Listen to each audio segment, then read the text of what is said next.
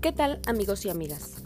Mi nombre es Frida Leticia Hernández Pastelín, estudiante de la Benemérita Universidad Autónoma de Puebla, del grupo AD2 de la licenciatura en Derecho, con matrícula 2017-37067. Bienvenidos a este pequeño podcast para la materia de Derecho Económico, a cargo del licenciado Juan Carlos Mauro Castillo con el objetivo primordial de comprender todas las cuestiones que engloba al país en nuestra actualidad la pandemia. Y he decidido hablarles sobre cuál es el impacto del COVID-19 en México, en su sociedad, su gobierno y su economía. Si bien es cierto, la pandemia que paralizó China entre diciembre y marzo y que golpeó Europa desde febrero llamada COVID-19, va a su máxima expansión en toda Latinoamérica, pues hay más de 150 mil casos registrados hasta hace unas horas. Las cifras muestran un rápido crecimiento que debe contemplarse desde tres ámbitos diferentes, que se interrelacionan e influyen unos en otros. El político, el sanitario, el económico-social ya que implica un incremento de la incertidumbre económica que corre en paralelo con aumento de las tensiones políticas y sociales, al escalar la presión sobre la administración pública en general y los sistemas sanitarios en particular. Uno de los mecanismos implementados por el Estado para evitar la propagación del virus COVID-19 fue implementar el llamado cierre de empresas donde entra el cierre de cines, bares, plazas comerciales, extensión de plazos para el pago de impuestos locales, retenes y puestos de vigilancia. Además, de suspensión de vuelos y otros más. Pero, ¿realmente nos beneficia a todos? Pues si bien es cierto que para salvaguardar el bienestar y la salud de todos los mexicanos es primordial evitar contacto con un grupo de personas, pues es fácil de contagiarse con un simple estornudo. Pero lejos de eso, con el cierre del 65% de los comercios de todo el país, los hoteles en inactividad y caída de ventas en el sector de servicios, están en riesgo miles de empleos, del cual dependen muchas familias, y por supuesto la supervivencia de mismas empresas. En cuanto a la desaceleración de actividad económica y las restricciones de transporte en los países afectados, probablemente repercutirá en la producción y la rentabilidad de determinadas empresas mundiales, en particular en el sector manufacturero y en las materias primas utilizadas en la fabricación. En el caso de las empresas que dependen de los bienes intermedios de las regiones afectadas y que no pueden cambiar fácilmente de fuente de abastecimiento, la magnitud del impacto puede depender de la rapidez con la que se desvanezca el brote. Las empresas pequeñas y medianas pueden tener mayores dificultades. Las empresas vinculadas a los viajes y el turismo se enfrentan a pérdidas que probablemente no son recuperables. Ante el llamado home office, ¿trabajar desde la comodidad de tu casa es realmente saludable? El uso de teléfonos inteligentes facilita el equilibrio entre el trabajo y la vida privada, pero al mismo tiempo afecta ambos mundos.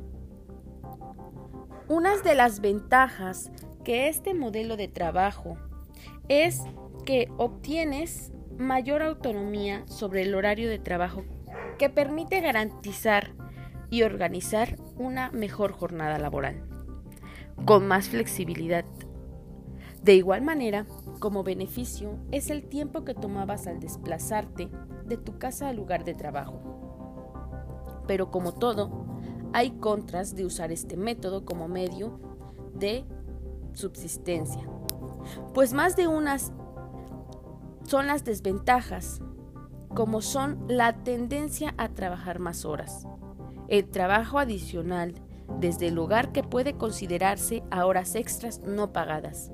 Y sobre todo la insistencia del mensaje quédate en casa choca con la realidad de muchas personas que, ante el carácter voluntario de la medida, se han resistido a acatarla, a fin de evitar una quiebra en su economía familiar. Pero hay quienes, a pesar de tener vivienda, tampoco pueden quedarse en casa, porque, de hacerlo, no ganarían el sustento para dar de comer a sus familias, como es el caso de los vendedores ambulantes, que viven al día y el de los propietarios de pequeños comercios. El papel de los que no dependen de una computadora o internet para trabajar, como lo son albañiles o trabajadores domésticos, donde su desempeño laboral no tiene nada que ver con el home office.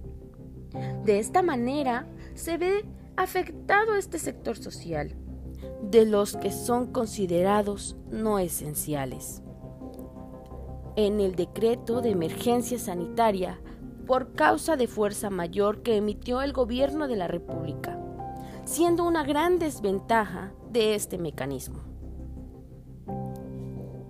El alza de los precios en México no es un secreto y día con día los consumidores, en especial aquellos con poco poder adquisitivo, son los que más sufren esta causa. Sin embargo, productos de la canasta básica están subiendo de precio por la mayor demanda ante la llegada del COVID-19. El Grupo Consultor de Mercados Agrícolas destacó un aumento interanual en los precios en el primer trimestre del 2020, principalmente del huevo, pechuga de pollo, chuleta de cerdo, frijol, azúcar y arroz. Las mayores variaciones se registraron a raíz de la entrada del país a la fase 2 de la pandemia. Los productos aviares son los más afectados, ya que el sector importa 18.5% de lo consumido en el país. Para esto, la Procuraduría Federal del Consumidor, la Profeco, ante dicha situación, implementó la realización de apercibimientos o requerimientos de información por aumento injustificado de precios durante esta cuarentena y recalcó que las empresas de producción y distribución de productos básicos deberán justificar los incrementos de precios, de lo contrario, se les aplicará multas y sanciones. También invitó a los mexicanos a denunciar precios irregulares en distintos productos. La baja del petróleo se debe principalmente a que los tanques de almacenamiento de crudo se han quedado sin espacio ante la escasez de demanda general que genera el gran confinamiento, de modo que operaciones han tenido que pagar a los participantes del mercado para que acepten el petróleo. Si lo vemos de un enfoque más detallado, podemos analizar que menores recursos al gasto público significa una reducción en inversiones por parte del gobierno en seguridad, salud y educación. Ahora bien, ¿qué opinamos sobre la postura de México y la secretaria Rocío Nal ante la OPEP? Para reducir la producción global de crudo en más de una quinta parte en el intento por estabilizar así unos precios que ya están fuertemente golpeados desde antes del inicio de la pandemia del coronavirus? Tras su conversación, Estados Unidos aceptó reducir otros 250 mil barriles de su producción para asumir los recortes que México no quiso hacer y que ascendían al 23% de su producción total. Nosotros nos sostuvimos hasta el final porque nos ha costado mucho esfuerzo aumentar la producción, justificó el presidente mexicano, quien insistió en que fue un rotundo fracaso que gobiernos anteriores la dejaran caer durante 14 años consecutivos. Pero la demanda y precio del petróleo actual, resistiendo los coletazos de la crisis económica y ahora en plena emergencia sanitaria mundial por el COVID-19, poco tiene que ver con los de hace una década. Tanto que en su presentación del Plan de Reactivación Económica el pasado domingo, AMLO dejó claro que uno de sus proyectos estrella seguía adelante pese a la pandemia, la construcción de la refinería de Dos Bocas en Tabasco, su estado natal. México vendió como una especie de triunfo el no haber firmado los recortes de petróleo que le exigían este jueves. Así, Mientras otros países apuestan por reducir gastos o incluso su producción, resulta cuanto menos llamativa la firme apuesta de México por mantener su número de barriles en un escenario general de desplome crudo. Pero la imprevista negativa de México e incluso su abandono de la mesa de negociaciones encendió las alarmas y propició la entrada en escena de un actor no menos inesperado. Estados Unidos. Está por ver si eso le pasará factura de algún modo respecto al resto de países productores, que sí aceptaron el acuerdo. David Schultz, experto en economía petrolera, cree que, cuanto menos, es evidente que afectará su imagen y reputación los demás productores y exportadores. Lo ven con malos ojos México está quedando mal. Así lo dice. Un tema muy importante dentro de este ámbito es el Plan Nacional de Desarrollo, ya que es el instrumento que tiene el gobierno nacional para su labor de política pública durante un par de años. Se debería esperar a notar resultados de las posibles soluciones planteadas si se comienza a retomar la economía, pues dejar que siga en marcha y que concluya satisfactoriamente. Pero en un principio, algunas metas serán difíciles de cumplir, porque tendrán que redefinirse, aunque como lo mencionó el representante del Centro Democrático, donde expresa que es un imposible jurídico, porque está regulado por una ley orgánica que es la 152. Por lo tanto, ni un decreto del presidente podrá modificarlo. Lo que se podrá es desarrollar, porque todavía faltan instrumentos que la ley contiene que pueden darle herramientas al mismo gobierno para enfrentar esta penosa situación. Pero tales situaciones podrían hacer partir nuevas leyes, donde en mi concepto debería tener algún ajuste en el que a los temas sociales se les deben dar un mayor impulso y también hacer un énfasis en los temas de salud, que deberían tener mayor envergadura en cuanto a los recursos apropiados.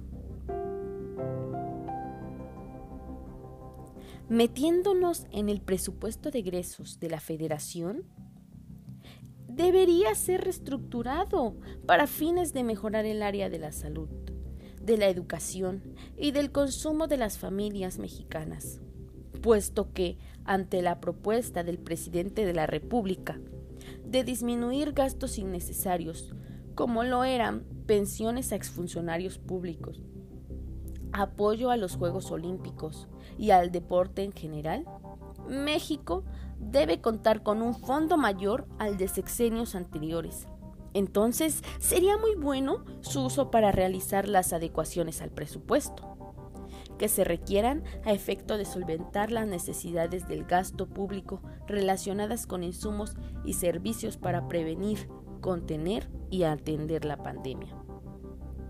Pero, ¿cómo reactivar la economía del país? Ante esto, el presidente de México, Andrés Manuel López Obrador, presentó su plan de acción con miras a reactivar la economía del país, en medio de la incertidumbre por los estragos por el nuevo coronavirus COVID-19. A la salud, la economía y al bienestar del pueblo. sosteniendo que la fórmula para remontar la crisis por el COVID-19 se basa en la suma de los siguientes tres elementos. Aumentar la inversión pública para el desarrollo económico y social, la creación de empleos, así como el otorgamiento de créditos a pequeñas empresas y familiares que viven al día. Recalcando que para evitar la crisis económica que no se ha creado en nuevos impuestos, ni se aumentarán los ya vigentes. Se mantendrán los estímulos fiscales en la zona fronteriza del país. Se redoblarán esfuerzos para apresar la devolución del impuesto sobre el valor agregado, el IVA.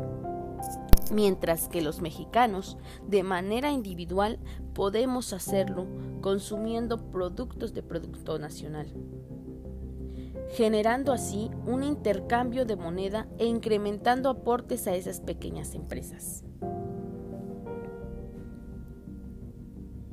De manera general, entre tantos puntos que aclarar sobre la pandemia del COVID-19, es importante concluir con el éxito de estas medidas que ha puesto el Estado ante este gran problema social y económico.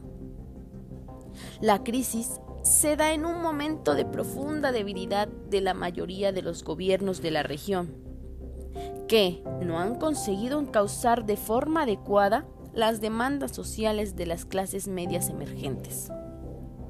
Y no lo han hecho precisamente en una de las áreas que se pone más a prueba en esta crisis, los servicios públicos, especialmente el sanitario junto con el estancamiento económico y la existencia de unas administraciones ineficientes y penetradas por la corrupción, el mal manejo y el mal funcionamiento de esos servicios públicos en el área de salud, además de educación, transporte y seguridad ciudadana. Pero más allá de todas las opciones de seguridad, las reestructuraciones en varios aspectos sociales y laborales en México han producido una escasez en todos los ámbitos, pues lejos de aumentar el fondo destinado al sector salud para mejorar la calidad del servicio, el Estado se enfoca más en problemas con menor brevedad. También el deseo de apoyar a las familias con esos métodos de prevención está muy lejos del objetivo, pues lamentablemente somos una población que carece de recursos y empleos estables. Muy bien amigos, ¿qué les parece este tema? Es un punto muy discutible. Cada quien tiene diferentes maneras de pensar, pero creo que todos estamos de acuerdo en este ámbito. Los invito a que reflexionen una por una de los puntos que puse en este podcast y que ustedes mismos generen desde su propia iniciativa una mejora para esta situación. Los invito a que tomemos las medidas necesarias para prevenir la propagación de este virus. Sin más ni menos, sin más que decirles, me despido. Se despide de ustedes su servidora, Frida Hernández Pastelín. Hasta la próxima.